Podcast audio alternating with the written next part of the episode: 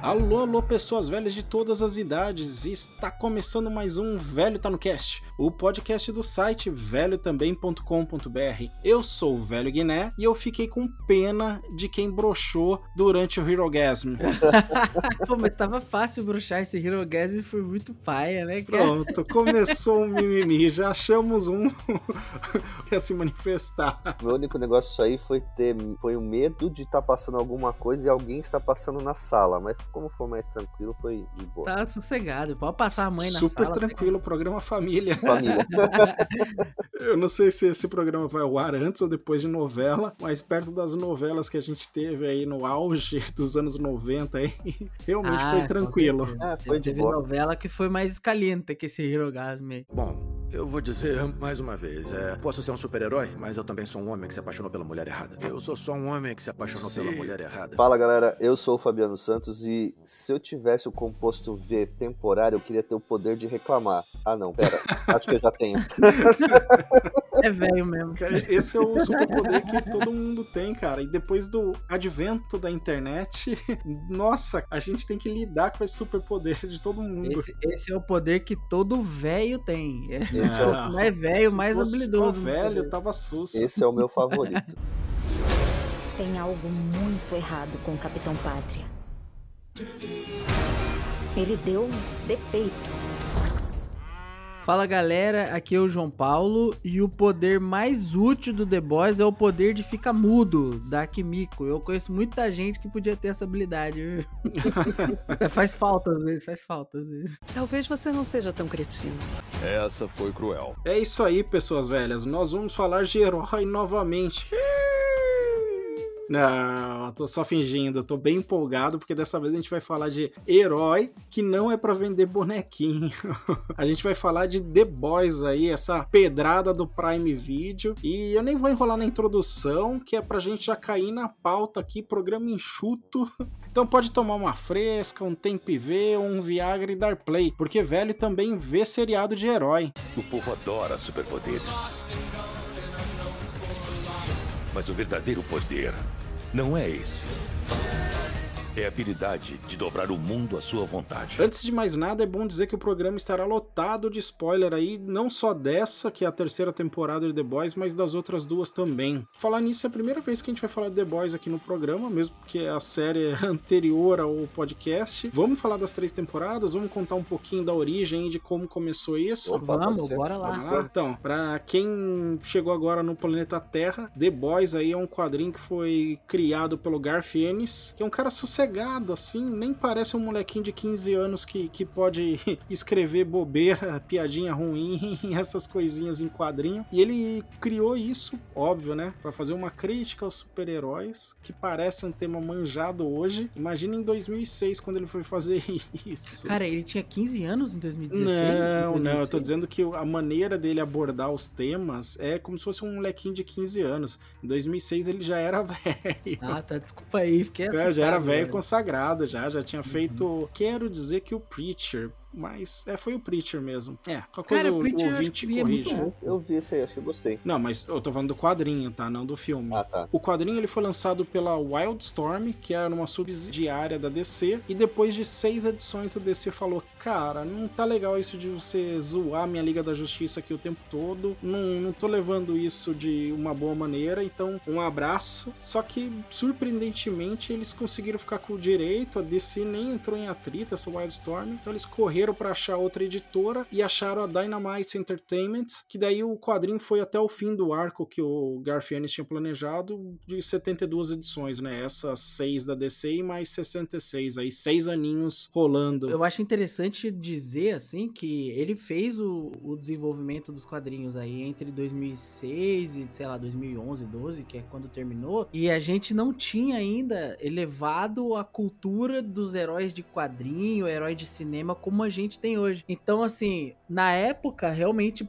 para quem era executivo e pra, fanbase, parecia algo assim, é, da cabeça de um maluco mesmo. Hoje você vê que encaixa como uma luva, uma contra, é uma contracultura do que a gente tem hoje, né? Porque, pô, a galera, a galera é, endeusa, super-herói, as pessoas falam, tipo, filosoficamente, né? Seriam os nossos deuses do Olimpo, as nossas deidades do dia de hoje. Aí o cara realmente é, desce o herói de, de o super-herói de cinema ou de quadrinhos pra uma psique humana, como eles seriam se eles realmente fossem humanos, é uma parada que você não, não pode deixar de concordar que é verdade, né, cara? Porque o ser humano, ele é naturalmente um conquistador, ele tem ansiedade por poder, pela liberdade de poder fazer o que quer, é aquela questão de dê poder a uma pessoa, você vai conhecer ela de verdade. Então, um cara com o poder do Superman, pô, você acha que o cara vai sair por aí salvando o gato na árvore? Porra, né? O cara vai soltar os aralhos no mundo e é, e é isso, entendeu? Tipo, é uma premissa que você para assim, pô, como nunca ninguém tinha pensado nisso antes. 2019, se eu não me engano, a série começou, a gente já tá enjoado de ver crítica aos heróis. Tipo, ah, vou fazer um produto aqui que vai criticar os heróis.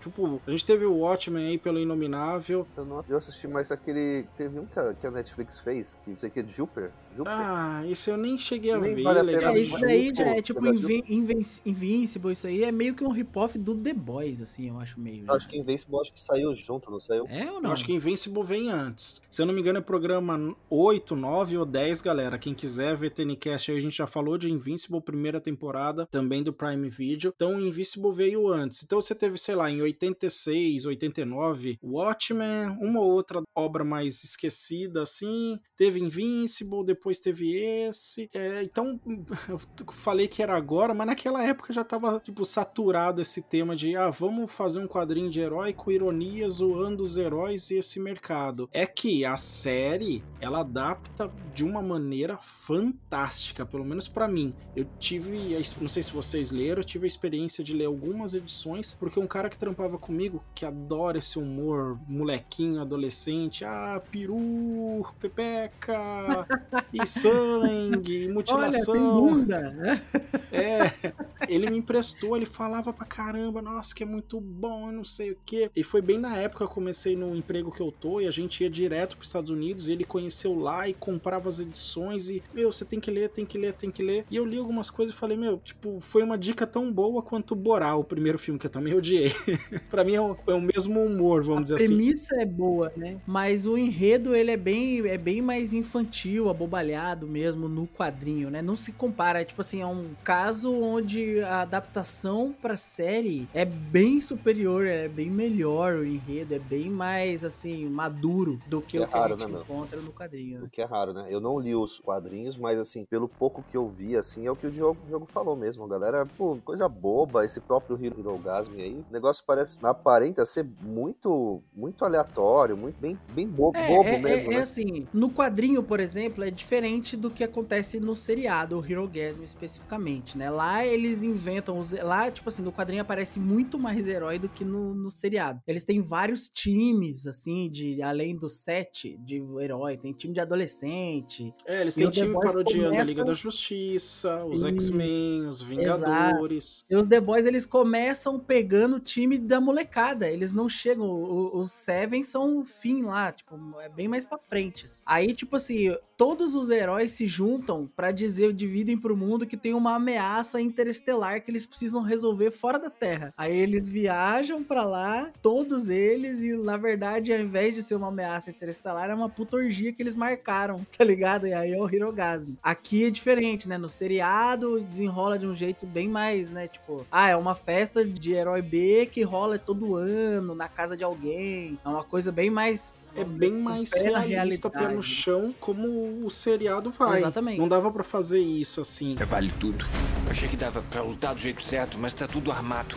Vamos fazer do seu jeito. É uma revista que choca por querer chocar, me pareceu, sabe? Ah, todo mundo fala, todo programa que, que fala sobre The Boys fala isso. A situação da Starlight na primeira temporada, que o The Deep asse uhum. assedia não, estupra ela. O quadrinho uhum. é muito pior, é uma cena chocante. Mas é o choque por chocar. Eu acho que ouvi mulheres falando que viram o, a primeira temporada, que estão acompanhando The Boys, dizendo que é forte o que acontece com a Starlight, mas é um negócio para mover a trama que não é tão chocante quanto no quadrinho. Então é dentro da medida do possível respeitoso. A série ter se despregado do quadrinho eu tô achando excelente. Eu não, acho eu que também. assim, inclusive, na verdade, não mostra nenhuma Nada, cena. realmente. A gente sabe que acontece, mas não não mostra, não é uma coisa explícita do jeito é, que uma é série Game que of Thrones, né? é do jeito Exato. que uma série de uma uhum. que uma série que não tem pudor para mostrar nada mostraria, né? Porque assim, meu, não tem não tem pudor de mostrar o cara pelado, não tem pudor de mostrar muito sangue, não tem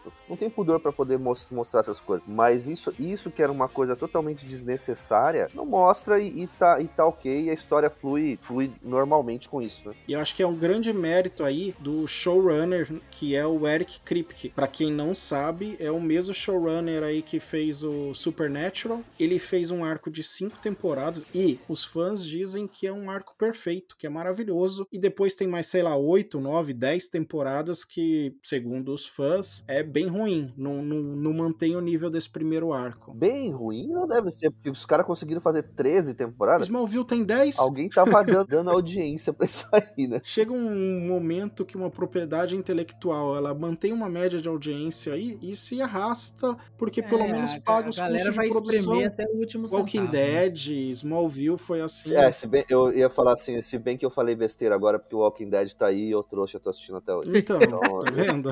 Ai, que burro, dá zero pra ele. O Eric Krip é a perseverança em pessoa, porque ele tentou, porque tentou fazer um programa. Primeiro de tudo, ele fez uma série do Tarzan que foi cancelada, tipo, logo em seguida, sete, oito episódios cancelado. Aí depois ele mandou Supernatural, que foi um mega sucesso. Aí saiu para tentar uma outra coisa com, se eu não me engano, J.J. Abrams, que óbvio, deu errado, né? Tudo que o J.J. Abrams toca vira merda, menos a conta bancária dele. E aí deu errado. Aí ele emendou o, uma outra que também foi mais ou menos. E agora tá no The Boys, cara. Pô, o cara é sucesso, perseverança. É, deve ser brasileiro, não desiste nunca. Não desiste nunca. E aí The Boys, sim. pô, não, não tem nem como falar, é um acerto. Foi pra terceira temporada agora e é assim, é um raro caso de que é um acerto atrás do outro, assim. A primeira temporada foi espetacular, a segunda foi melhor ainda, e a terceira segue no mesmo nível, assim, é, sem, não tem nem aquele episódio, sabe, arrastado, aquele episódio ruim, aquela, aquela falha, aquela, aquela falta de continuidade, cara, tá impecável, assim, no meu ponto de vista. É, pra mim também a série tá mandando muito bem. E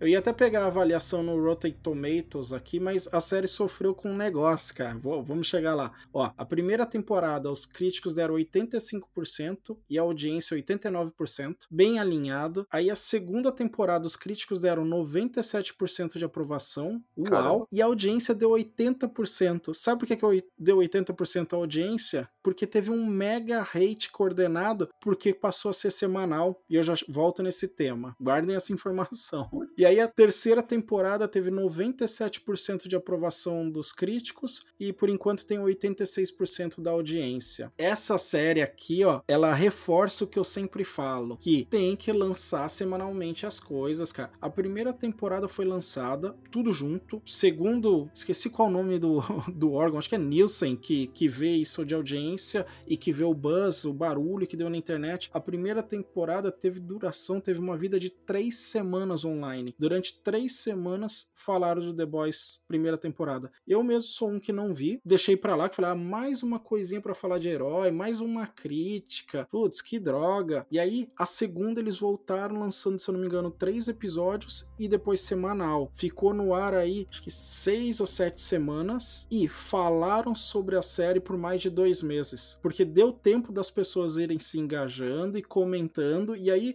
o Amazon passou a sobreviver, assim, como tema, o Amazon, né, o Prime Video, por mais de três meses. É, de certa forma a estratégia funcionou e eles repetiram pra terceira temporada, né? Lançaram um por semana e tal. Eu- acho que eles iniciaram com dois, né? Eles, Eles começaram É, com dois com dois. e depois começaram a lançar um por semana e assim ficaram de novo sete semanas na crista da onda. E é o segredo da Disney Plus. A Disney Plus lança quatro seriados por ano, cada seriado aí com uns oito, dez episódios, depende do, do tempo do episódio, e passa aí seis meses com todo mundo falando. As pessoas que ficam naquele swing trade, assim, que entra na assinatura por um período para ver um conteúdo e sai depois, acabam não tendo como sair, se É mantém. porque ela praticamente tem um seriado passando o ano inteiro, né? Tá sempre com alguma Uhum. coisa ro- rolando, né? Acho que falta só um pouco mais de conteúdo aí pra, pro Prime Não, é bem Só ruim. The Boys não dá, né? É, tem o, o Dom, que é a segunda temporada, deve Ah, chegar Dom, em legal. breve. Tem o Senhor dos Anéis aí que vai lançar. Senhor dos Senhor dos Anéis. Anéis.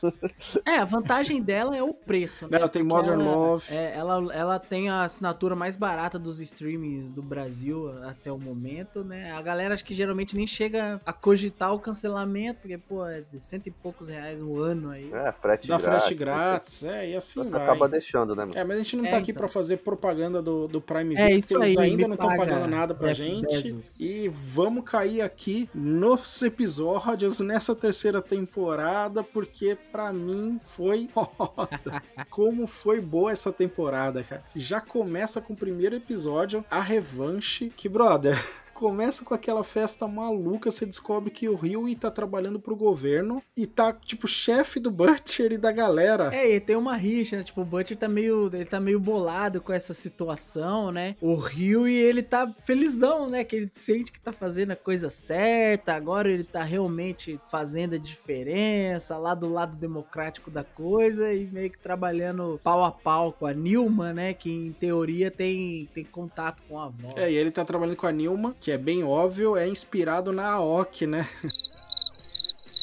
Eu não sei quem é. A Aoki é uma senadora estadunidense aí que tem feito muito sucesso. Viu, ouvinte? Eu entendi. sou aquele cara que, igual você, que tá aí pensando que não- também não sabe, que não tem nem ideia de quem é a moça Que que isso, é a mulher mais jovem a ter virado congressista nos Estados Unidos, com 29 anos. A mulher é mega Ó, a famosa. galera tá igual eu, Diogo. Eu não sei nem a cor do cabelo dela. É muito parecida com a atriz, tá? Só tem um narizinho menor. Cara, essa Lena Aoki? Não é, né? Não, o nome dela é Alexandria Ocasio-Cortez. Por isso a Aoki. Ela defende, tipo, alteração na política de impostos, pautas antipobreza, é, direitos Caraca, ela é LGBTQIA+. nós, ela ela seria pessoal aqui no Brasil, então teria o meu voto aqui. E ela tá na crista da onda já tem um tempo aí, pelo menos uns quatro anos, porque ela bateu um cara já na, no pré, aí na, antes de começar a eleição, né, para ela ser a candidata muito jovem, depois foi eleita e não tem como avaliar porque eu não moro nos Estados Unidos, mas ela tem bastante evidência. Então essa personagem é claramente inspirada nela. A diferença Ah, é que aqui no The Boys, spoiler, a gente descobre que ela é uma baita de uma vilã maquinando coisa pra pra sei lá o que, a gente ainda não sabe. Ela explode cabeça de geral e é bem legal como que a série faz o Rio e lidar com isso depois que ele descobre. Fica tiltado. É, é logo no primeiro episódio, né? Que ela, que ela arruma aquela briga com o cara no, no beco. Acho que é no segundo ou Eu terceiro, acho né? que é no segundo ou terceiro também. Porque o primeiro é um dos mais mal avaliados. O primeiro, por incrível que pareça, ele tem 8.3 de nota, de 1 a 10 aí no IMDb. Mas ele é aquele que já começa com a festa do homem que fica pequenininho lá, tipo Homem-Formiga. E que entra no pinto do outro. Então, Que cara, agonia, você cara. falado- Nossa. Você tinha falado que o quadrinho tem muita coisa que é desnecessário, que é uma violência ou um choque por chocar. Quando eu assisti esse episódio, eu tive essa sensação com essa cena. Tipo assim, não tem necessidade de mostrar o cara entrando num pinto gigante, destruindo o cara no meio. Ah, ele Foi entra um- num pinto um- normal, tá? Ele, entra- ele cara fica que e pequeno. entra no pinto. Foi uma cena de choque por chocar, não é nada assim extraordinário. Sabe? Eu não lembro como começa a segunda temporada, mas a primeira começa com A-Train acabando com aquela namorada do. Hyugi. Parece que as primeiras cenas já são meio que pra te chamar a atenção pra um negócio estranho, Eu né? concordo. Eu acho que já é pra chocar. Ó, vocês passaram aí dois anos sem ver The Boys. Então tá aqui, ó. Lembra como que é a nossa pegada. Eu confesso também que eu achei desnecessário, assim, não precisava mostrar daquele jeito. Hum, Pelo menos eu, como homem, não é algo que me parece que daria prazer um, sei lá, um bicho dentro do pênis ali na uretra. É, não, é- não é, É não é tá, né? telegrafado que ele vai espirrar. é, É, telegrafado que vai acontecer. É, né? Tipo assim, não é uma cena que, ai, que nojo, não queria ter visto isso. É só me pareceu desnecessário. Assim, ah, não precisava. Ela ajuda a setar o ambiente e lembrar a gente de uma das coisas mais legais do The Boys, que é esse é o mundo e o mundo sofreu alterações. Pô, a presença de heróis no mundo tem que alterar, não pode ser um mundo igualzinho que a gente vive. E aí tem esses caras com fetiche bizarro de ter um super-herói ali, uma mini criatura no peru fazendo carinho. Mas eu acho que é muito telegrafado, porque ele, o cara tá espirrando antes já, e aí ele espirra aí, porém, mais uma vez, serviu pra, olha, estamos de volta, é assim que funciona a série, e pra mostrar a dinâmica dessa equipe e o desespero do French pro bichinho não entrar no rabo dele. Só É, isso porque- já vale, cara. É porque teve todo aquele a trend que surgiu quando do Vingadores Ultimato, aí a galera enchendo o saco do porque o Homem-Formiga não ficou minúsculo e não entrou no toba do Thanos, né? Aí, aí essa cena meio que dá uma lembrada nessa situação toda aí. Sim, eles vão na cara dura, porque essa cena aí foi puta meme de internet um tempão. E é divertido ver essas coisas. E é divertido ver o Butcher se controlando pra só enfiar ele num saco de cocaína e quase matar de overdose. E a Sim. dinâmica, eu gostei assim, coloca muito. Olha como mudou, o que aconteceu. O Homelander tá, entre aspas, tranquilinho, os caras estão vivendo a vida trabalhando pro governo, o leitinho da mamãe volta pra família, o Butcher tá mais ou menos com relacionamento com o filho da Becca. É, o leitinho da mamãe ele não volta pra família, né? A esposa Ele volta a conviver com a para, família, tá É, certo. mas ele volta a conviver com a filha e tudo mais. E o Huey tá no mundo perfeito, namorando uma sup, Gabriela Duarte. Pelo amor de Deus, cara, que atriz. Não sei a atriz, que mas que personagem chata. Ela fala igualzinha a Gabriela Duarte. Nossa, me dá uma agonia. Aquele jeito É verdade, de né? falar. Pa- Fala, parece que com o lábio preso, assim, a boca parada, assim. Ai, que nenenenene. Ah, por favor. Tô dizendo nem que é uma má atriz. Vocês lembram aí de outra coisa da hora do primeiro episódio, que é o, o filme do, não sei, Dawn of the Seven, aí alguma coisa que tem a participação da Charlize Theron Fazendo o papel da Stormfront. da Stormfront, a vilãzona, a vilãzona. É legal, eles, eles fazem uma das cenas mais bizarras, que é o Homelander indo pedir pra Stormfront masturbar ele no hospital. Nossa, E Nossa, é verdade, ela tá toda deformada. tá bizarra, cara. Ela Meu, tá, é cara, é surreal, né? nojento. É surreal. Essa foi cruel. O que eu gostei é de rever os caras e todo mundo tá afiado. Os atores estão muito, muito bem. E já nesse primeiro episódio você vê que eles estão à vontade de novo. Sim, não, e o elenco é barra pesada, né, cara? O Cal Urban acho que dispensa apresentações, mas pra mim, assim, quem rouba a cena no seriado do primeiro ao último episódio é o Anthony Starr, né, cara? É o Homelander. Ah, o cara não é absurdo. né, cara. Você não consegue segurar a atenção nas cenas que ele aparece, você não sabe. Isso desde a primeira temporada, hein? O cara é um homicida, sociopata. Sim, Pra mim ficou forte isso na segunda temporada, quando aquele super-herói que vai pela audição, que é o cego, como se fosse o demolidor, e Sim, ele sim. dá um telefone sem fio, sei lá como chama isso, na orelha do cara. Mundo fica, caracas! você não espera, né? O mais legal, essa semana, ou semana retrasada, eles eles estavam aqui, né, no Brasil. E, meu, a personalidade do, do cara, lógico que ele não é a personalidade do Homelander, mas, tipo, meu, ele parece mó cara alto astral, assim, sabe? Não é, não é aquela pessoa fechadona. E, meu, é totalmente diferente do que ele aparenta ser, assim, como pessoa. Então, assim, meu, você vê que ele tem uma mudança, assim, na hora que ele tá atuando, que é absurda. Tudo que ele faz, assim, é, é muito bom, assim. É um puta ator, muito legal, muito Eu bacana. não tinha visto nada dele, e aí eu falei, ah, deixa eu ver um filme aqui dele. Eu vi aquele ele queria que você estivesse aqui. Ele não aparece tanto, mas é outra pessoa completamente diferente. É um, um filme de 9, 10 anos aí atrás, mas ele é muito bom. Ele tá solto no personagem, você compra. A cena que tem, acho que no sétimo ou no sexto episódio, que ele contracena com ele mesmo no espelho. Nossa. Putz, eu, eu não sei se ele usa um enchimento na bochecha que fica meio parecido com o Kiko, ou se é algumas poses que ele faz, porque quando ele é o, o Homelander aí malvadão no espelho, parece que some isso. Ele é muito bom, ele é muito bom, dá medo. Eu não, eu não ficaria perto desse cara, não. É, ele é pouco conhecido porque ele é tipo da Nova Zelândia, né? Tipo assim, a galera não. não Mas todos eles são viu pouco ele. conhecidos, né? Tirando o Rio e aí que tem pai e mãe famosos, todo o elenco de apoio eu acho que é pouco conhecido. Sim, a menina sim. que faz Starlight é Erin Moriarty,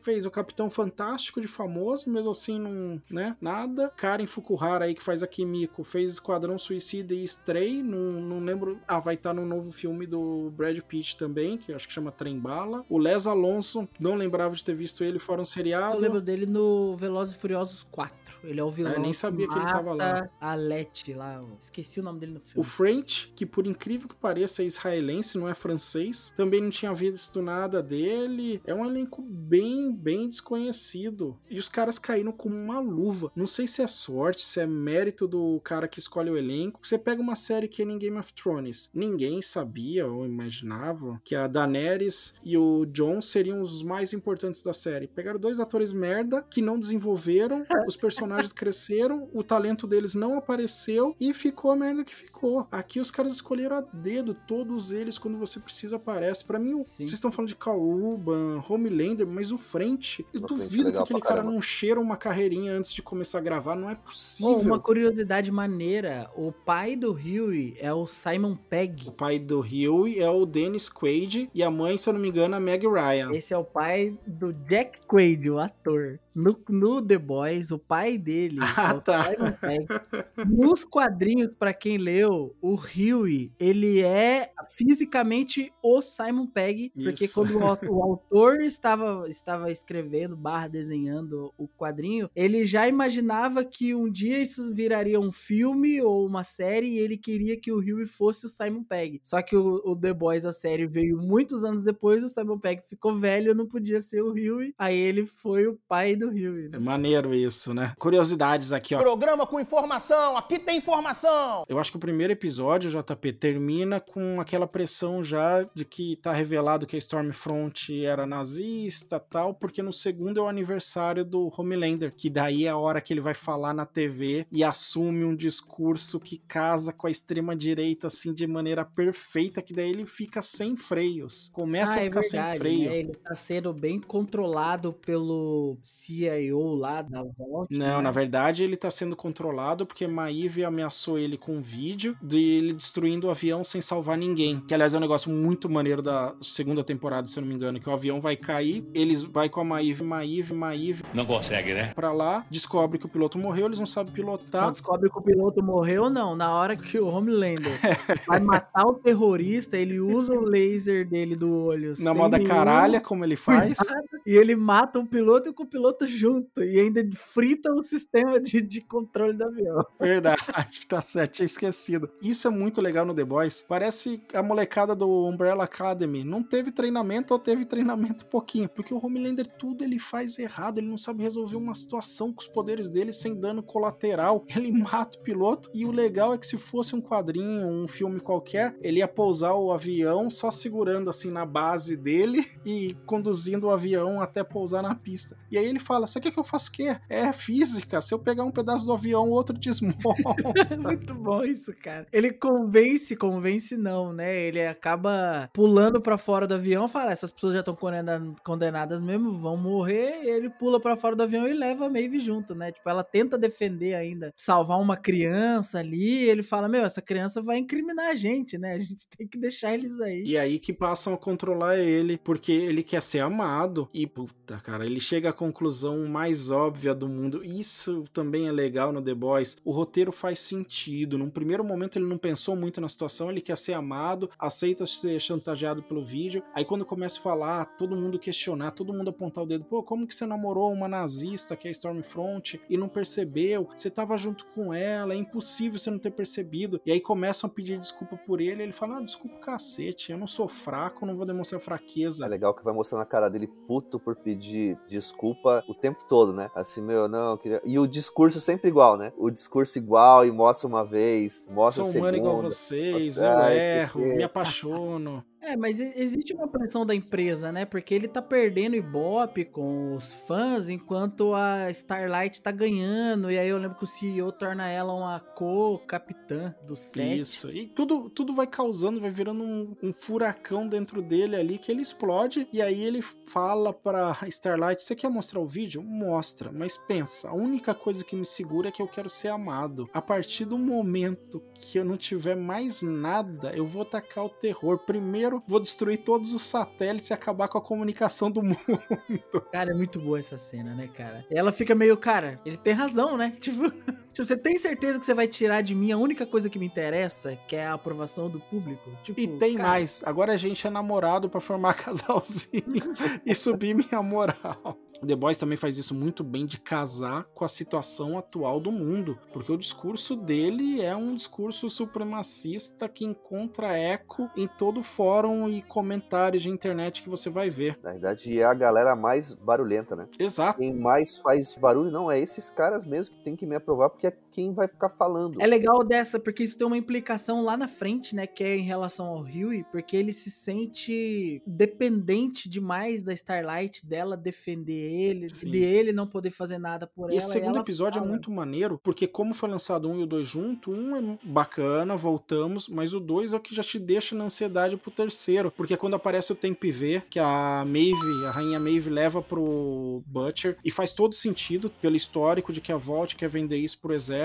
e nada melhor do que um negócio que tenha poucas doses, como cinco doses, aí você pode usar e morre, para aplicar em soldado, que você vai ter ele sob controle. Dali, ele luta aquilo às 24 horas, passou 4, 5 vezes, abraço, se não morreu, não pode usar mais, volta pra sua casa aí com, além de um estresse pós-traumático da guerra, mais um cérebro de geleia e vida que segue. E Eu gosto do nome desse episódio, segundo, que é o único homem no céu aí, e tem nota 8.7, uma boa avaliação. É, outra coisa que a Queen Maeve leva pro Butcher não é só o Temp V. Ela leva o pontapé inicial de toda a temporada, que é a informação de que existe uma arma que é capaz de derrotar o Homelander e que é ligada ao Soldier Boy, alguma coisa assim. Como que era o nome desse grupo? Porque tem a introdução realmente do personagem Soldier Boy, que é vivido aí por nada mais e nada menos que o Jason Ackles, que é do Supernatural, trutaço do Eric. Eu não lembro do grupo, mas eu- o Soldier Boy é o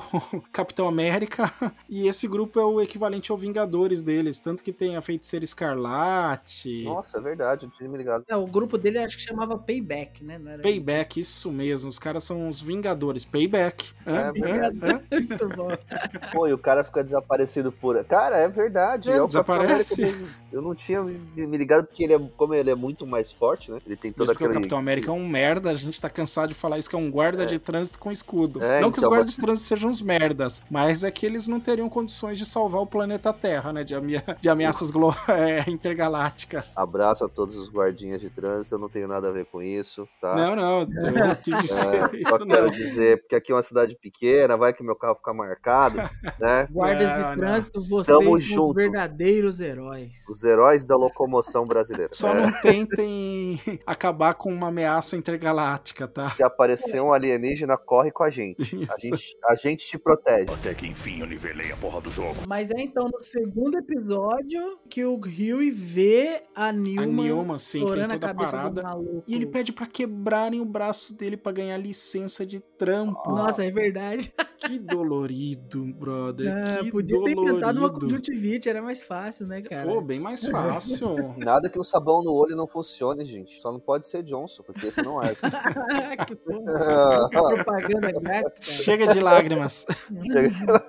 Essa foi cruel. Já deu aquela ansiedade pro próximo episódio, que daí é o o Costa Bárbara. É o também, junto com o primeiro dos mais mal avaliados aí, tem nota 8.3, que é o que eles começam essa side quest de vamos descobrir qual é a arma e é introduzido o único para mim ponto fraco dessa temporada que é a Nina. É uma russa mafiosa que vai fazer todo o setup deles e que para mim não faz o menor sentido. Uma criminosa russa e líder de uma organização qualquer que mora nos Estados Unidos ameaçar esses caras que lidam com o super. Mas você não acha É, que é só pra mostrar não um pouco do, da história anterior do trans francês? Poderia ser, Fabiano, mas ela atrapalha muito a série, entendeu? Ela tem muita influência. Ela funciona como plot device aí, quando eles precisam ir pra Rússia, sei lá, no episódio 4 ou 5, pra buscar É, a exatamente, arma né? secreta. Depois ela pega de novo o Rio e a, o, O French. frente a Kimiko e foge, ou seja, ela vai voltar pra fazer alguma treta que a gente ainda não sabe qual é. É, então, me pareceu isso mesmo, né? Tipo assim, pra ela não ser apenas um plot device, pra eles irem pra Rússia buscar as pistas sobre o Soldier Boy, etc. Eles criaram nela essa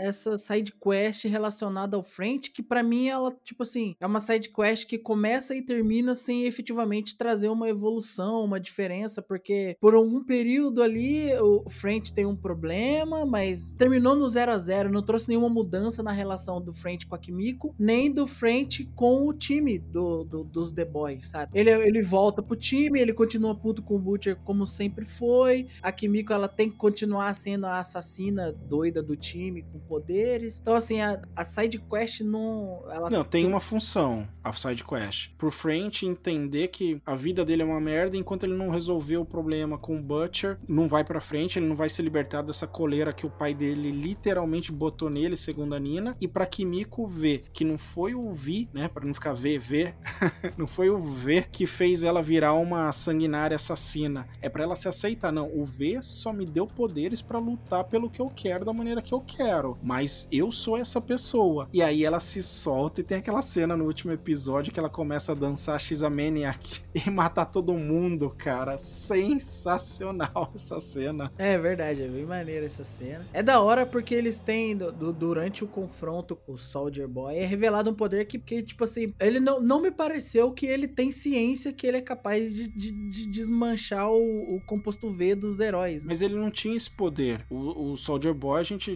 não descobre aí, né? Porque aí eles descobrem toda a trama, que os russos chegaram nessa guerra da Nicarágua aí, entre aspas, mataram o Soldier Boy com uma arma secreta. E no próximo episódio, se eu não me engano já, que é o glorioso plano de 5 anos, que tem nota 9.0, dirigido aí pelo Julian Holmes também, que já fez um monte de coisa, Demolidor da Netflix, Carnival Row, teve uma falha com o episódio de Punho de Ferro aí no currículo, que é um cara Nossa. bom pra caramba e dirige muito bem esse episódio, por isso que eu tô falando o nome dele, aí sim que eles vão pra Rússia e que eles descobrem que o Soldier Boy tá vivo, e aí o Soldier Boy tem esse poder, porque na verdade eles os- não tinha arma secreta, eles doparam o cara, levaram pra Rússia e passaram fazendo muito tempo de experiência e mata muita curiosidade nossa, porque testam a resistência dele por dentro, dando tiro por dentro dele. Como esse cara sofre aí por, sei lá, 40 anos? Cara, o episódio que mostra a Batalha da Nicarágua é o 3, então, certo? é o 3, isso. Eu achei da hora esse episódio porque ele apresenta também o que não tinha apresentado até hoje, que é o rosto e uma história prévia do Black Noir lá, né? Do... Verdade. Sim, É. do Black Noir. Que ele não usava máscara, queria ser o líder dos Payback. Foi um dos motivos dele ter botado pra fora aí o, o Soldier Boy, ter aceitado conspirar. Uhum. Isso, se eu não me engano, é em 79. Porque é quando nasce o Homelander. Na verdade, ele não gostava da máscara, né? Uhum. Ele queria que o herói dele mostrasse o rosto e ele era amigo do, do executivo Edgar, que cresceu virou o velho CEO lá. O cara Puta, fala esse pra ele, Edgar, cara, cara, pra mim é um ponto baixo da série. Porque é o. Como que é o nome dele? Eu sei que ele Ah, é o Gus não sei, Fring aí do né? Pojos Exposito. Hermanos, do Breaking Bad. Cara, ele só sabe fazer um personagem. E aí, quando não precisa que seja esse personagem, é uma merda. Aqui talvez encaixe e fica só minha implicância com ele. Mas, putz, é não aguento é mais. Giancarlo Esposito. Ah, Giancarlo, não é Gustavo, não sei de onde eu tirei.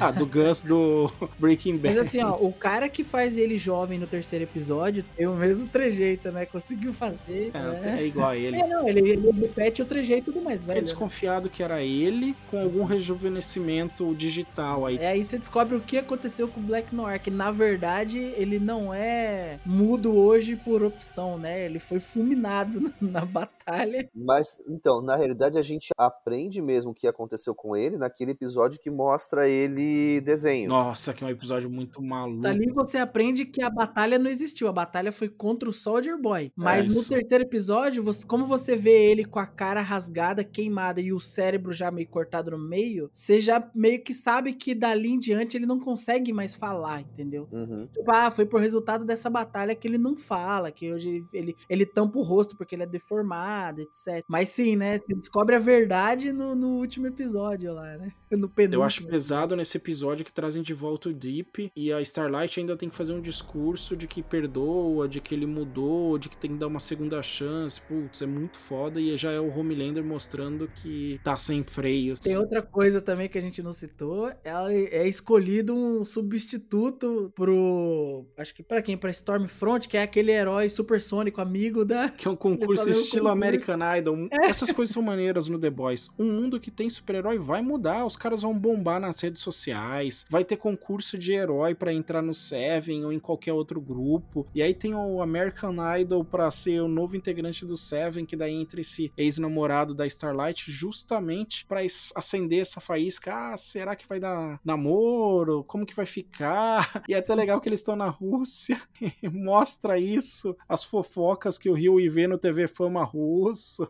Ah, a carinha dele chorando. Não dá mais pra guardar esse segredo. Olha, tá na hora do mundo saber.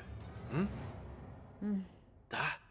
É, Pessoal, a Luz Estrela e eu nos amamos.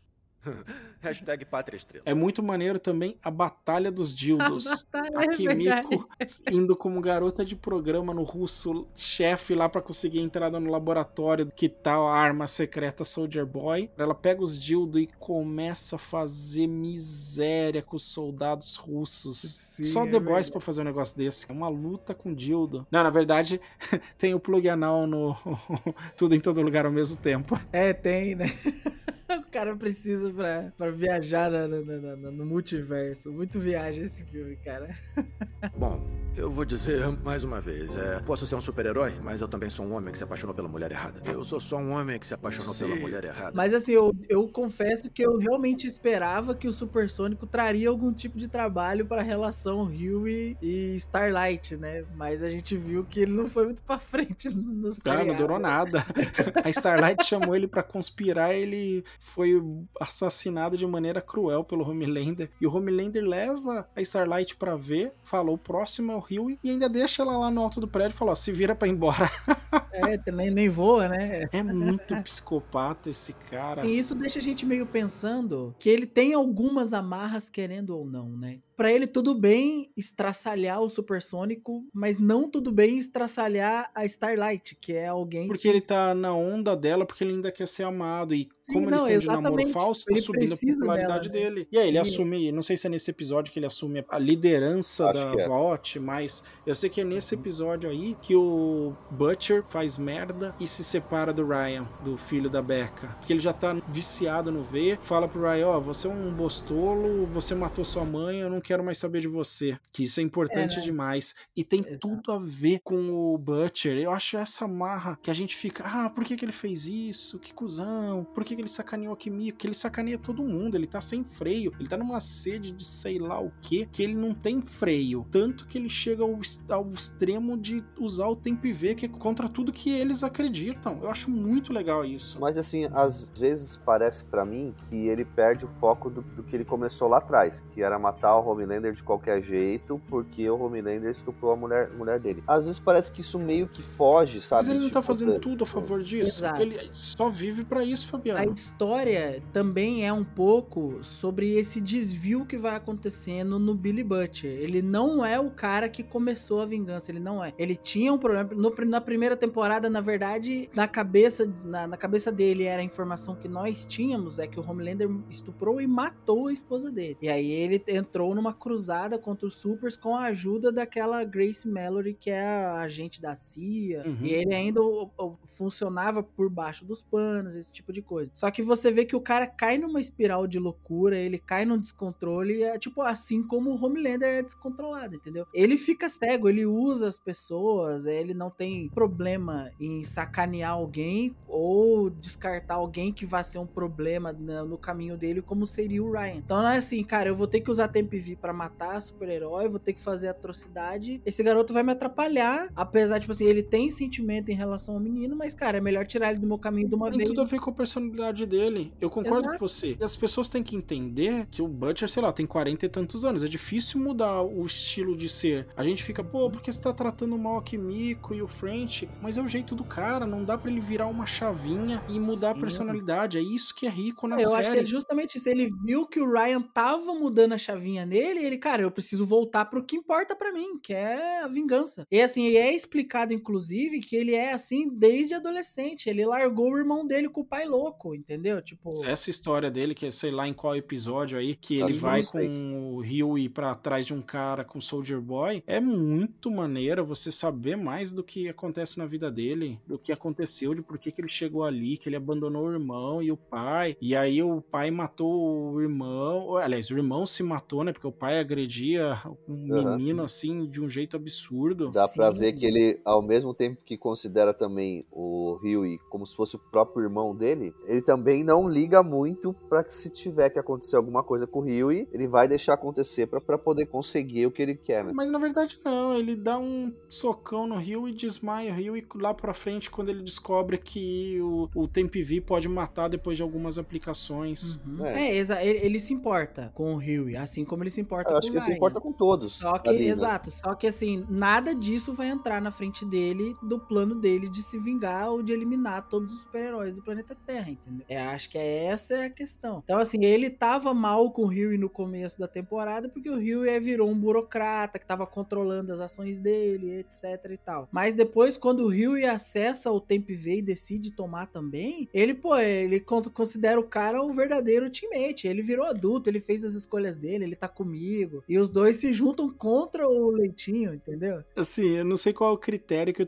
do Temp V pra dar poder pra cada um, né? O que eu tô entendendo é que dá super força, super resistência pra todo mundo, porque nem todo herói tem isso. É, alguns tem, que nem a Mive, a gente descobre no último episódio que ela é mais forte, mais resistente até que a Stormfront. Tem outros, que nem o Black Noir, que o- com um soco do Homelander vara ele e arranca todos os órgãos pra frente, desmancha. Eu vejo a maior galera dizendo, ah, todos eles têm super força e super resistência. Não, cada um tem uma série de coisas. E o do Rio ia teleportar e não consegue levar nem as roupas, É, é só vai carne né? humana. Exato. Putz, grilo, cara, que No, no, no Hero Gasm, ele, ele blinka, ele teleporta a Starlight e ela fica pela dona também. Mas ali funcionou certinho, né? Porque na hora que ele chega na casa, ele já tá no, no clima já, né? É, já tá. Peladão pro tá, tá lá de boa. E eu acho que é aí, nesse quarto episódio, que a primeira vez que o Soldier Boy usa o poder, que daí descobre, putz, evapora o Vi. Olha o que aconteceu com a Kimiko, que deve ser forte pra caramba, porque ela tomou um tirombaço a queima-roupa ali, sobreviveu, só parou de regenerar. Então a bichinha é forte. É, né? Eu acho que isso também meio que serviu pra explicar o final da Maeve, né? Tipo assim, ela tinha super resistência comprovada, porque por um período ali ela foi pau a pau com o Homelander, mas ela se sacrificou pra absorver a explosão do Soldier Boy e não morreu, né? Só perdeu os poderes. O motivo por que a gente faz isso é que ninguém deveria ter tanto poder. O que, que vocês acham dessa quest aí? Porque daí a partir desse momento eles pegam o Soldier Boy e fazem um acordo de que, ó, ó, a gente vai se vingar dos seus ex-companheiros aí no payback, mas você ajuda a gente a matar o Homelander. E ele olha o Homelander, cara, porque o Soldier Boy ele é o Capitão América politicamente incorreto que veio de 1980 e é jogado em 2020. E o cara tem umas coisas ele catando as velhas, cara. Eu acho que é no quinto episódio, esse que ele cata as velhas, que ele fala com. Como que é o nome daquele ator? Paul Reiser, que também tá no Stranger Things e fazia Mad About You. Sim, ele é o doutor lá, né, do Stranger, o doutor do bem no Stranger Things. Como esse cara é bom ator, porque ao mesmo tempo ele tá em dois seriados e ele é uma personalidade completamente diferente. Totalmente Aí ele é um putanheiro, safado, relações públicas, e ele fala com uma naturalidade que você fica assim, ele é assim na vida real, ele é assim. Aí você lembra que no Mad About You ele era diferente, e aí no Stranger Things ele tá diferente. Que cara foda, meu. Eu fiquei assim, deslumbrado com, com a presença dele, só pensando, por que que aparece tão pouco? É verdade, né? Pra também, né? É um personagem menor, mas é legal porque ele esclarece muita coisa sobre o Soldier Boy, né? É o da hora que ele é um cara, o Soldier Boy é um cara que se gaba da vida dele, de ser badass, de ter ido pra praia da Normandia, de ter lutado na Segunda Guerra, ter matado nazista. Aí o, o velhote cola e fala: Meu, esse cara desceu na praia duas semanas depois do, do dia dele. Esses Não fez malucos nada. fizeram porra no nenhuma. hotel. É maneiro porque responde algumas perguntas, tipo, ah, como que tem herói e o nazismo ainda existiu? É porque os, heróis, os heróis eram tudo despreparado, o único mega poderoso, resistente aí era o Soldier Boy, e não tinha como mandar um cara desse, não tinha a menor condição de mandar um cara desse pra guerra. E ele descobre aí, uns dois episódios pra frente, acho que no do Super Suruba, né, que é o sexto, que na verdade ele é o papai do Homelander. É verdade, ele é o doador. Ele é o doador do esperma e por isso que aposentam ele. Ó. A gente já tem um bebê que é muito mais poderoso que ele, vamos dar um fim nele. Agora pergunta pra vocês, quem que vocês acham que é a mãe do Homelander? Ah, não sei. Quer não saber sei. quem que eu acho? Vai falar que é a Grace? É a Mara? Não, não, não. É, o seriado é mais doente que isso. A mãe do Homelander, pra Storm mim, Front? exatamente. Não! Não! Diz pra mim, diz que não é verdade. Não é verdade! Caraca, você tá maluco, já Nossa, A pensou? Stormfront, ela desaparece como heroína justamente no ano que nasce o Homelander. E ela, em vários momentos, ela deixa claro que ela queria ter o filho perfeito, o Perfect Breed aí que ela fala. E durante a segunda temporada, nas trocas de e-mails dela com o Gus Fringe, esqueci o nome dele aqui, Edgar, Giancarlo Esposito, Uhum. ela tá o tempo todo se- sendo informada como tá indo o projeto daquela Sage. Alguma coisa, aquela fundação onde ficam os bebês. É Sage Growth, alguma coisa assim, sabe? Caraca, já porra, velho. Qual a Tem, É, porra va- aí? tem uma teoria de uns caras assim que foram esmiuçando e faz todo sentido ela ser a mãe biológica do Homelander, o que deixa tudo mais maluco e mais doente, porque ela era a heroína mais poderosa, então ela já mexia com a eugenia quando ela virou a primeira super aí junto com o cara nazista lá e pegou o óvulo dela, que é a super heroína mais poderosa, e o esperma do super-herói mais poderoso, combinou e deu ao nosso amigo Homelander aí. Caraca. Se for isso, é louco. Doentio, mas louco. É droga. Porque infelizmente eu vou ter que falar isso aqui. O que eu achei da hora é que, assim, no, no Hero Gasm deixa claro o Soldier Boy, ele tem uma certa inferioridade em relação ao Homelander de poder. Se for no pau a pau, ele o Homelander perderia. é o mais poderoso que existe. Exato, Tem ele essa. perderia. Ele precisou da ajuda do Hero, ele precisou da ajuda do Butcher pra poder pegar, mas é, ficou meio assim no ar se ele realmente conseguiria ser morto pelo Homelander. Porque ele, ele parece que tem uma resistência muito forte, muito forte. Faz sentido isso, porque os russos testaram ele até por dentro. Os caras Isso. mandaram bala com o cara com a boca aberta. Então, em teoria, não dava pra fazer que nem fizeram com o translúcido, que é enfiar uma bomba no ânus e explodir por dentro. Exato, tanto é que o final da temporada meio que deixa isso claro. O cara se explodiu com o próprio poder, que é absurdo. Daqui a pouco ele pega ele e leva pro espaço e acabou. É, morre, tá bom. É, Assim, ah, meu, tá, tchau, vai embora. Você pode ser Essa resistente, vai ficar lua, né? vagando, vagando na lua lá. Fica lá na lua, volta pra cá que quero ver. Cacete, é o Soldier Boy. Vamos falar então desse episódio polêmico aí, o Hero Gasm, é a Super Suruba em português, que tem 9.7 de avaliação de 10 aí, ó, no IMDb. Vocês se decepcionaram? A galera curtiu pelo motivo errado, né?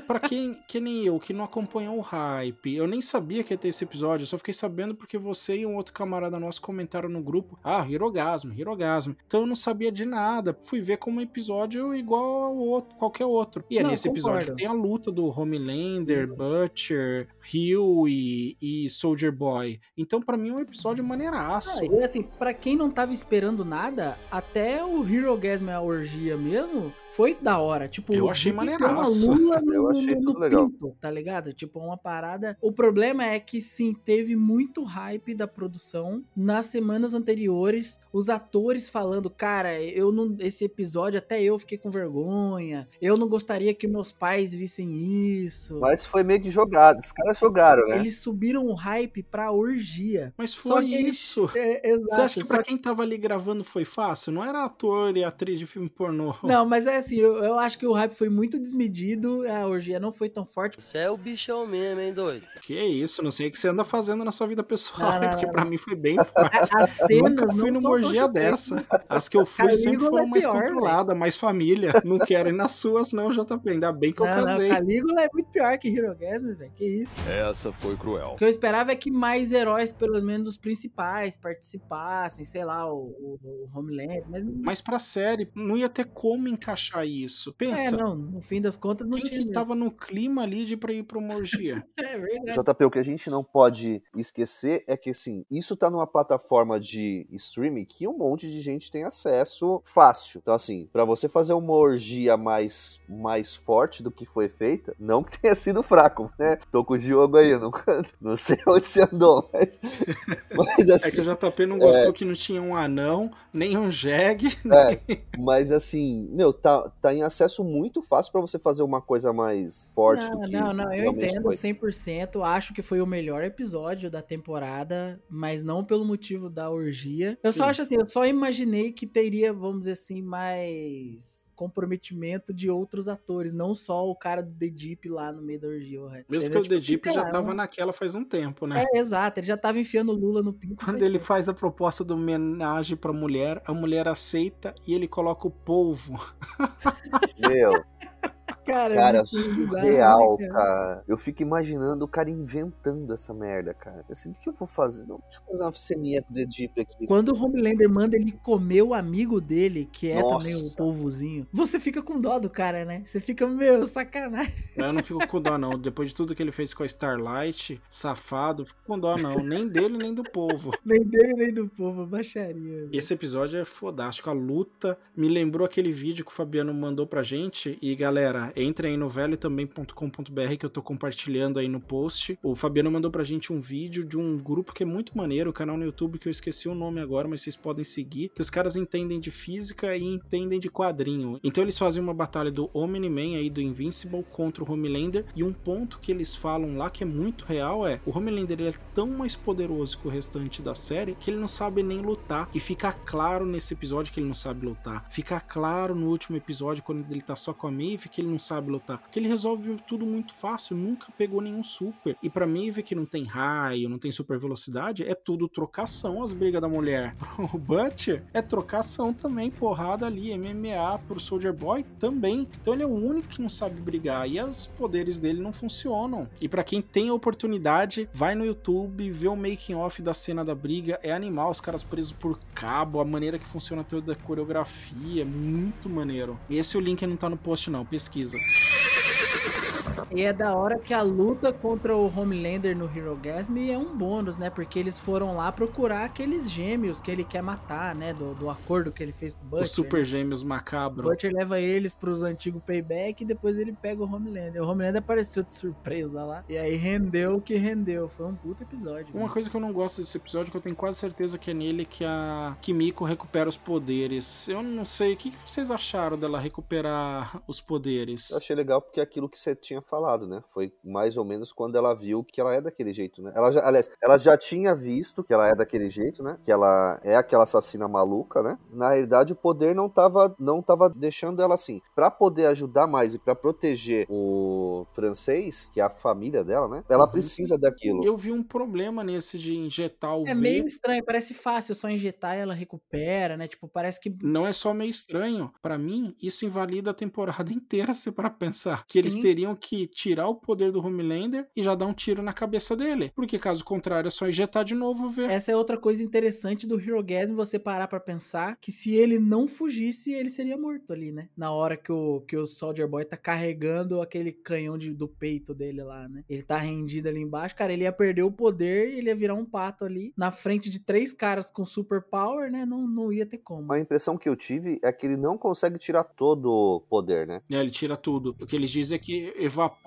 todo V do sangue. Mas, meu, aquele machucado que ela tava não era pra ela estar tá viva se ela não, não tive poder nenhum. Ah, mas aí é detalhezinho, né? A Maeve caiu de uma altura fantástica lá. Quando Não, que ela perdeu o explodiu, poder né? pra sobreviver? Eu acho que ele fala alguma coisa que não tira tudo, fica alguma coisa. Tira tudo. Inclusive, várias das vítimas ali é, é comentado pela Starlight que as pessoas ficaram sem as habilidades. Tá todo mundo baleado sem poder ali na, É. na- na hora que explode a casa, né? Que é chocante ver o os corpos tudo enfileirados, assim, os outros que sobreviveram, tipo, traumatizados. Alguns deformados, tudo, né? O raio do cara é apelão demais.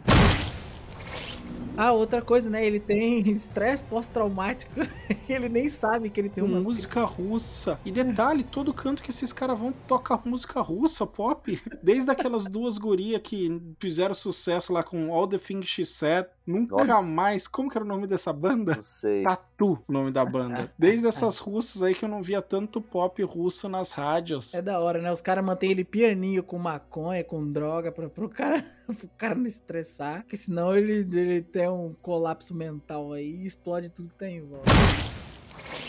Eu gosto também, mais uma vez, eles tocando nos temas polêmicos aí. De toda a jornada do A-Train com o Blue alguma coisa lá, não lembro o nome do cara, que é extremamente É, é Blue racista. Falcon, né? Não é uma coisa assim? Pode ser, Blue Falcon. O cara é extremamente racista. E aí vai lá pedir desculpa por tudo que tem cometido de, de agressão contra os negros. E fala: ó, desculpa se você se sentiu ofendido. E depois também, como já tá fazendo sucesso o discurso do Homelander, chega uma hora que ele fala: ah, quer saber? Não tem desculpa não. Negro mata mais, rouba mais. Então por isso que eles vão mais preso. Tipo esse papinho do supremacista de extrema direita, esses white supremacistas da vida. É muito maneiro. Deixa o irmão do, do A-Train paraplégico. E depois no Hirogasme, o A-Train vai e mata ele. E é mais um que morre sem morrer. Eu achei interessante que ele meio que brinca com a gente, né? Parecia que haveria um arco de redenção pro A-Train.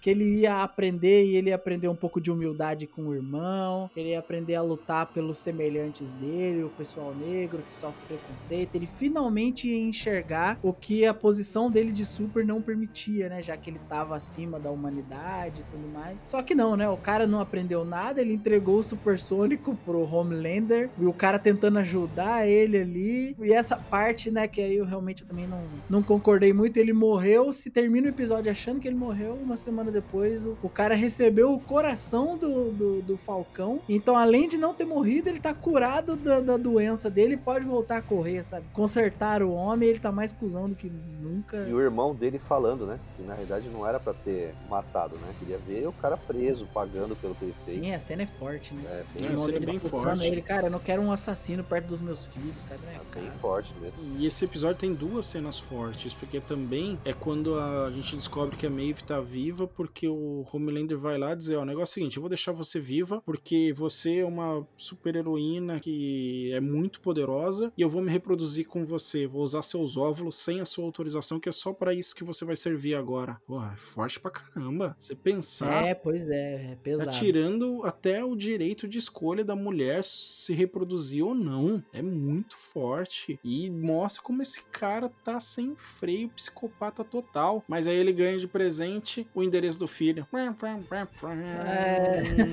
Pois é, né, cara? É, é outro personagem também da Vitória Newman que me pareceu assim no começo. Mostra ela tem uma filha, né? E é, parece que ela tá fazendo tudo pela filha. Ela se protege do mundo se aliando ao Homelander, né? Tipo, nada mais natural. Fiquei assim. bem curioso se ela conseguiria explodir a cabeça dele. Eu também. Eu, eu, eu imaginei. Ele fala pra ela, tenta a sorte. Vamos lá.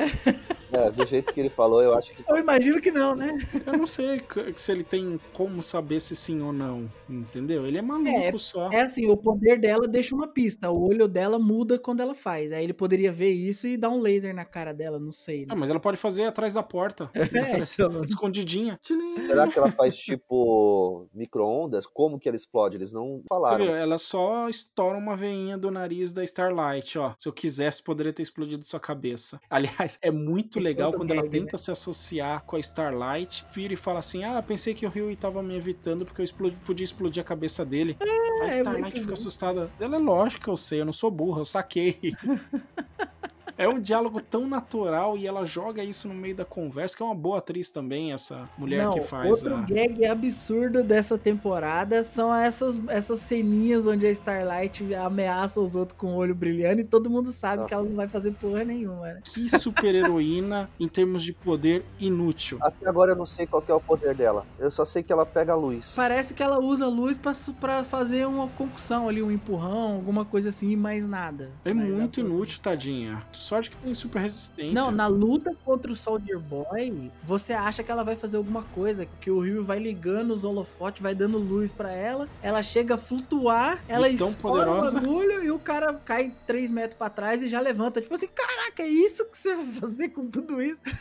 que é o último episódio, né? O quente deserto instantâneo aí. É um episódio que um dos três que tem a pior avaliação aí, 8.3, e foi dirigido pela Sarah Boyd. Eu gostei da direção dela, não acho que é culpa dela o episódio ser mal avaliado, acho que a galera tinha uma expectativa de que ia morrer alguém importante e não morreu, porque tem a luta fodástica entre Homelander, Soldier Boy, Maeve, o Huey, o French, a Kimiko, o Butcher, todo mundo, cara. É impressionante porque fazem uma luta bem feita de galera. Se divide em duas aí porque a cagada dá porque o Ryan tá né, aí. Puta, quando chega o Soldier Boy, começa a conversa pro Homelander, ah, eu sou seu pai, você é meu filho. Eu pensei, putz, os caras vão se unir. Ainda, ainda agora vai apresenta o neto, ruim. né? Esse aqui é o seu neto. Aí ele, Cara. puta, aí eu também pensei. Falei, caralho, Ah, como que os caras vão acredito, segurar cara. os, caras vão se unir, não tem como. e aí ele vem com. Faz todo sentido com o personagem antigão lá dos anos 80. Você é um frouxo, você quer ser queridinho pelos outros. Eu Muito teria vergonha. Eu tenho vergonha de você. Se eu tivesse te criado, tudo bem, mas não te criei. Você é um frouxo. E tipo, ele pega tudo que o Homelander destila contra os outros e destila contra o Homelander. E aí Ele começa. fala, você é uma decepção.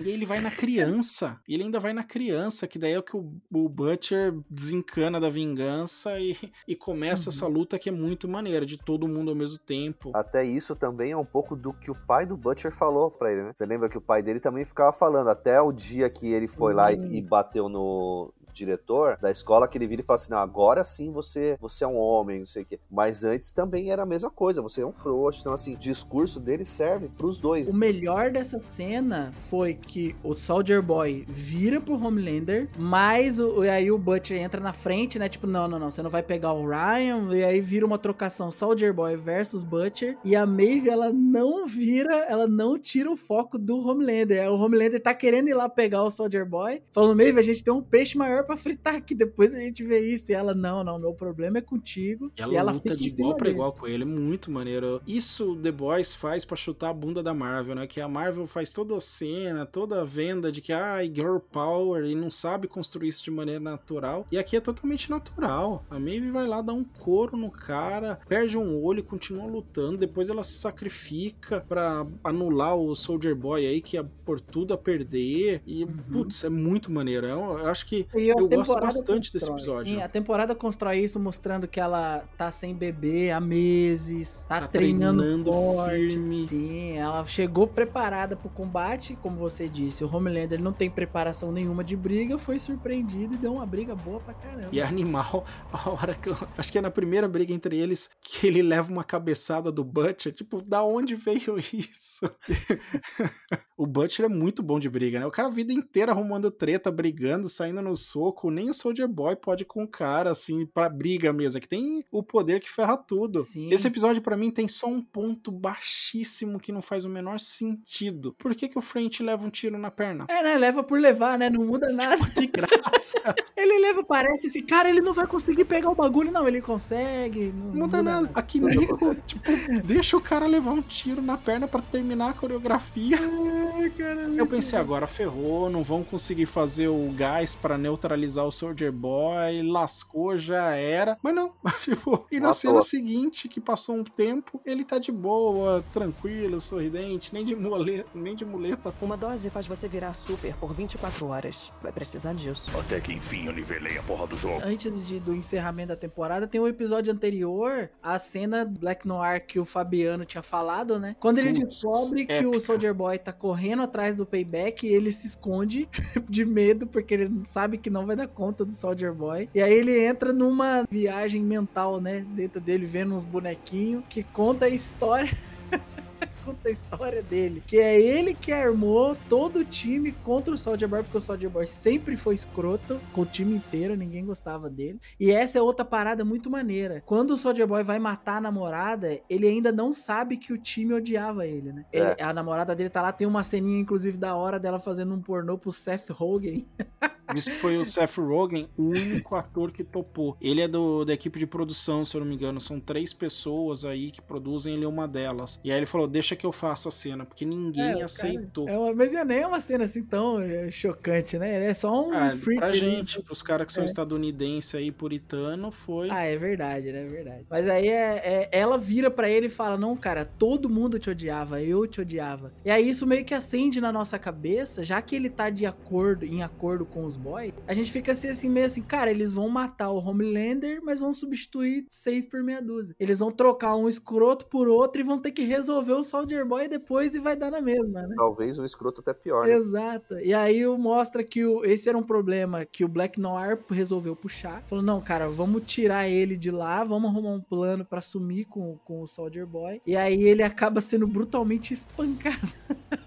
Ele leva uma escudada no meio da cabeça, né? Por isso que abre a cabeça dele, ele fica meio tantã, assim, né? Do cara. E aí ele decide, olha, não, não vou conseguir fugir dele, eu preciso resolver com os meus demônios. Ele decide voltar pro, pro, pro quartel-general, mostrar pro, pro, pro Homelander, né? Olha, o Soldier Boy vai vir e a gente junto, a gente mata ele. E aí tem Eu o até final. agora não entendi o que, que ele faz. O Então, Black o Noir? o Black Noir. Eu achava Como que ele ia assim, ser estilo Batman, mas Ele não é, porque tipo, não tem os mostra que ele é um gadgets. ninja bom, né? Ele, ele tem uma força mas- acima do normal, mas nada. Nada demais, assim, né? Não... É, o foda é que o perguntaram pro Eric, ah, ele morreu mesmo. Ah, o personagem Black Noir, como nós conhecemos, morreu e não volta. Porém, Não, faz sentido. calma, que ele falou, porém, é um herói mascarado e mudo. Fica muito fácil que volte com outra pessoa. Tipo, Ah, pra não sabe? falar que mataram, pra, to- pra abafar É, o porque negócio no todo. fim, né, no fim tem o enterro da Maeve, né? Tem a, a- a- o lamento da morte dela, mas não tem o lamento do Black Noir, né? Então, É estranho. Pode ser que é, voltem é com outro. colocar outro cara na roupa, né? E, e- Nem vão colocar, o tá o mesmo cara fazendo promoção aí pelo, pelo Brasil, Mas assim, o, ator. o poder do Black Noir aparece legal na segunda temporada, quando ele mata aquele árabe de fogo. Ele invade lá o, o super vilão construído pela Vault, destrincha Ah, o local lá e É, mata o cara de fogo. É, mas depois não teve mais, né? Ele não, ele não- demonstrou mais toda a habilidade ninja dele. Assim. É que é muito personagem pra desenvolver e tem a trama central pra andar e ele quase nunca aparece. Ó, se vocês lembrarem, a Fresca, que aparece tanto destaque na segunda temporada, nessa aqui nem lembraram desse tema, entendeu? É Que- que verdade, é verdade. morreu essa pauta, vai voltar. A gente Tem fica aquela- meio sem saber o que é, né? Tipo, o que, É, que tem que, que era essa fresca, pô? Que diabos é esse refri? Tem aquela menina que explode as pessoas inteiras, não só a cabeça, que nem a, a Oki. Ela fugiu, e aí Sim, eu vi o também. Eric dizendo que ela não tá na terceira temporada só porque ela não tinha agenda e eles não tinham como mover todas as gravações pra que ela participasse. Então ela deve Uhum. voltar na quarta temporada. Na primeira temporada, não sei se vocês lembram, tinha momentos chave que apareciam os heróis assim, e tinha uma mosca que ficava em cima deles, que incomodava pra caramba, entrava na boca. apare- Sempre que eles estavam assim, diversas vezes aparecia essa mosca. Nunca mais voltou, a gente já tá em três temporadas e, e não é possível que isso era à toa. É, tinha algum cadáver na, na sala, né? Podia, podia ser. Ou podia ser alguém um herói, morto um aí. herói o mosca, homem não mosca. tão limpando direito, o escritório. É muito estranho. Então, algumas coisinhas vão ficando pelo caminho Acho que aí. a temporada encerra assim, né? Com a, a Maeve não morreu, foi aposentada, né? Ela ah, tá sem poderes e vai fugir com a namorada pro meio do mato aí pra nunca mais ser encontrada. O showrunner ele confirma que ela realmente teve um final feliz. Ele quis dar isso pra ela, né? Eu vi uma entrevista ele falando que, que nunca pensou em dar um final que não fosse feliz pra Queen Maeve, que era um personagem que merecia, o que é uma, é uma coisa que não acontece nos quadrinhos. Nos quadrinhos ela morre, morre mesmo, ela se sacrifica e acaba morrendo. É, mas ele confirmou que The Boys não termina sem ela aparecer de novo. Então é uma pontinha, alguma coisa, ela provavelmente vai fazer. Agora que a gente sabe que é só colocar o V de novo, então isso tira um pouco do peso dela ter perdido os poderes. Ah, mas eu acho que como ele falou que ela teve um final feliz, ela para mim é só uma ponta assim que ela vai fazer É, talvez. tomara né? que não volte. Eu não sei nem quantas temporadas mais vai ter o The Boys. Porque Espero que não pra muito. quarta temporada, eu, eu não consigo nem esperar, porque eles voltaram. Aliás, eles não voltaram pra estaca zero, porque agora o Homelander ganhou apoio da população e tem o filho. Que quando ele vai apresentar o filho, essa cena é bizarra. Que ele vai apresentar o filho pra galera, alguém joga uma lata no filho, porque tá bem essa polarização de os fãs da Starlight contra os fãs do Homelander, porque a Starlight mete a boca, grava ele dizendo que matou, que fez miséria, que sequestrou a Maeve e tudo mais. Então, ele explode a cabeça de alguém ao vivo, o padrasto da filha do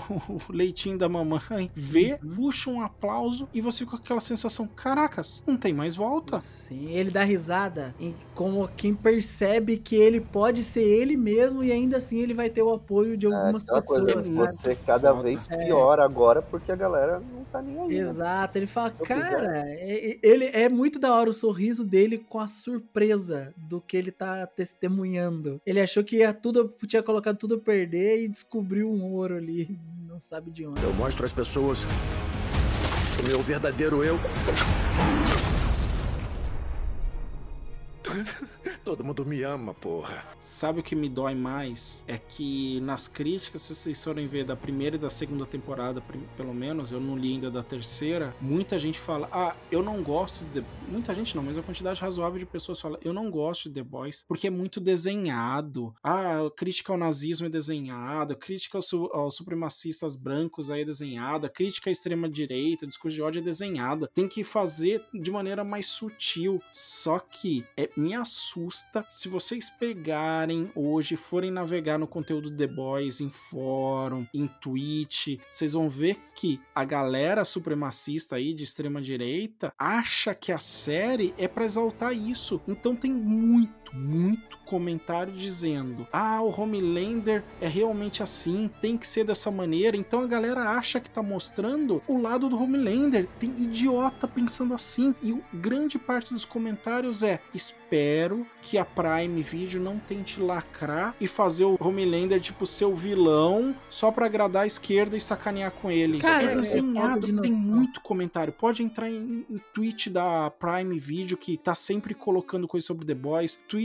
do, do próprio The Boys aí, do, da conta do The Boys, sempre tem esses caras dizendo, por favor, não estrague a série lacrando, deixa o Homelander continuar a brilhar. É assustador, cara, que a mensagem tá desenhada e a pessoa não consegue captar isso. Como? Então, imagina se não fosse claro desse jeito. Sim, e o personagem do, do, do padrasto aí, da filha do Leitinho, ele, ele é- exemplifica com perfeição esse, esse gado, esse cara que acredita no fake news, esse cara que é fanático, esse cara que perdeu a razão faz tempo, entendeu? Como você falou, ele é o primeiro que vibra quando o, Homelander assassina o maluco lá no meio do público, assim, sabe? É bem, é bem sinistro. É um final sinistraço que seta aí um ponto complexo pra próxima temporada. E assim, você perguntou, eu acho que não tem nem por que demorar muito mais. Eu, eu apostaria em no máximo cinco temporadas, porque a série também terminou com uma bomba relógio na mão do Butcher, né? Ele descobriu que tem no máximo 18 meses de vida de efeito do V temporário, ele não vai durar muito tempo. Então não, não faz sentido arrastar muito a série, e pra mim seria um erro eles reverterem a morte dele agora, assim,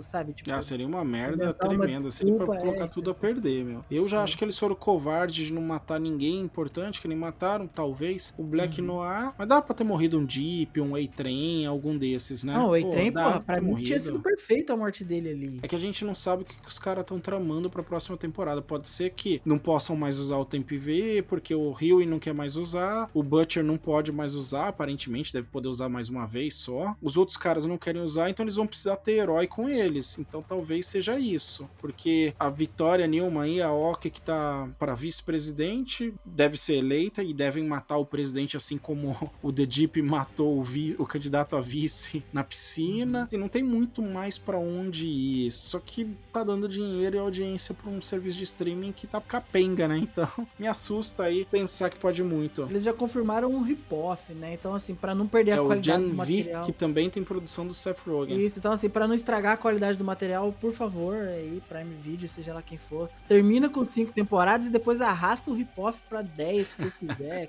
Vocês chegaram a ver aquele Diabólico. Diabolical? Eu vi. Eu não vi, eu não vi. Eu achei tão zoadinho, cara. Só um episódio só que é o que mostra o Homelander começando que eu achei legal. De resto, achei bem. Ah, eu achei legal também. só pra conhecer um pouquinho mais daquele mundo. Eu gosto desse mundo. Até pensando assim, eu não vejo muito como a série terminar. É que nem o desarmamento nos Estados Unidos. Como que reverte isso? Não tem mais como. Já começou, já tem tanta arma lá que é impossível, é que nem herói. Eles matam o Homelander. Alguém vai ser o mais poderoso. Ah, que não seja o Soldier Boy. Mas, por exemplo, se a Maeve tivesse com os poderes, seria ela o próximo mais poderoso. É, não, é uma, é uma lição que a gente aprende a duras penas, inclusive no mundo real. Não existe vácuo de poder, né? Um Não. vai morrer, o outro vai aparecer, e como ele vai ser o mais poderoso, isso vai mexer com o ego dele e vai ter que ser resolvido. É um ciclo sem fim, assim. tá? Hum. É isso, existe esse dilema na cabeça do Butcher, porque pra ele não é matar o Homelander, pra ele não tem que ter super nenhum, entendeu? É, é- todos têm que ir pro saco, assim. sabe? Mas é uma tarefa impossível. É, então, exato. Aí vamos ver como é que desenrola aí pra frente aí. E agora tem super no time, né? A Starlight entra, mas ela nem dá pra considerar super, porque ela é ruim pra caralho, vamos ver. Tadinha. Ela é gente boa, ela tá movimentando tudo, coitada. É a que mais arrisca o próprio pescoço ali, é a que tá sob maior risco. É, é verdade. Não só o dela, como dos outros também, né? Sim. Só sobrou a gente. Depende de nós. Bom, vamos aqui para as considerações finais e nota? Vamos. Bora. Fabiano, quais são as considerações finais e quantas bengalinhas aí de 0 a 5 pra The Boys terceira temporada? Ah, eu acho que a série entregou tudo que a gente queria, tirando a suruba do JP, que a gente queria um pouquinho mais, mas, tipo, de resto, acho que entregou aí legal. Eu curti pra caramba, acho que soube equilibrar bem. As outras temporadas tinha um ou outro episódio que me dava. Não, não é sono, mas, tipo, me- às vezes eu pegava o celular um pouquinho, sabe? Nessa aí, não. Essa aí conseguiu prender, assim, praticamente durante o episódio todo. Então, assim, eu só não vou dar cinco Porque você porque é eu-. Não, não, porque assim, pra ter margem pras outras temporadas. Ó. Porque eu acho que ainda melhora mais ainda do que, que já é, assim. Parece que a cada temporada me- melhora um pouquinho mais. Então eu vou de 4.8 bengalinhas aí. Notão. Pra mim, hoje é o melhor seriado que a gente tem pra ver, acompanhar. E agora fica o hype pra quarta temporada. Amém, irmão. Excelente. E se eu não tivesse visto Ted Laço aí, que eu sei que é outra pegada de seriado, eu concordaria contigo, Fabiano. Melhor série do ano. Mas acho que Ted Laço é do ano passado, então, segunda temporada, então tá valendo. Você, JP? Cara, eu vou concordar aí com o, o Fabiano. Pra mim também é a melhor série da atualidade, assim. É, é- eu gosto bastante, espero ansiosamente as temporadas saírem. Foi impecável, pra mim é- é- realmente trouxe melhora em relação à temporada anterior. É algo muito raro de achar assim material desse tipo hoje em dia, né? Tipo, Stranger Things é muito bom e mesmo assim não acertou legal na, na- nessa temporada. Tem, tem uns soluços e tal. E The Boys os caras conseguem manter bem fiel à premissa aí e errando o mínimo possível. É, eu vou tirar é, um décimo. um décimozinho pelo hype criado em cima do Hero Gasm. Pra mim foi um episódio excelente. E o que foi estragado foi culpa do- da equipe de marketing, que colocaram um hype que não existia em cima de uma parte que nem era tão importante assim pro episódio. E tiro mais um décimo por não terem matado o A-Train de verdade. Então fica 4.8 aí também pra mim. Ó, 2,4.8 aí. E você, velho, que nota que você dá aí pra terceira temporada do The Boys? Eu gostei bastante, principalmente dessa pegada de ver toda semana um episódio. Putz, como eu gosto disso, de poder conversar. Só faltou todo mundo realmente ver junto pra poder já começar a falar logo depois do episódio, um dia depois, pelo menos, sobre os spoilers aí. Fazia tempo que não acontecia isso com uma série. Então, não sei, eu curti toda a jornada, mas me desagrada um pouco o que parece ser uma covardia de não matar o A-Train, que a gente falou, de não matar aí a Maeve com o Soldier Boy, que não da maneira que foi, porque da maneira que foi, eu não imaginei que eles tivessem morrido na cena, a Maeve e ele tem super resistência, super tudo, eu imaginei que iria perder o poder, realmente, e vida que segue. Mas construir isso de maneira diferente diferente para que morresse um deles, para que não ficasse esse fantasma de que ai, a Maeve pode voltar se tomar um V, ai, o Soldier Boy pode ser usado novamente no momento que precisar o roteiro. Então eu achei a série um pouco covarde isso nesse aspecto. Então eu tiro aí meio pontinho por causa disso e vou de 4,5. Excelente também, novamente. é a melhor série exibida e criada esse ano, não criada. É a melhor série lançada esse ano porque Ted Lasso saiu ano passado, a segunda temporada. O cara viciou mesmo no tal do Ted Lasso. É bom, é bom. Se bem que tem ruptura esse ano, hein? Hum, tá difícil. Ah, eu não assisti ruptura. Putz, é, vocês estão então. perdendo, hein? Ouvintes, vejam aí Ted Laço e vejam ruptura. Não digo que a gente vai ter episódio, mas fica a dica. Obrigado pela audiência e um abraço.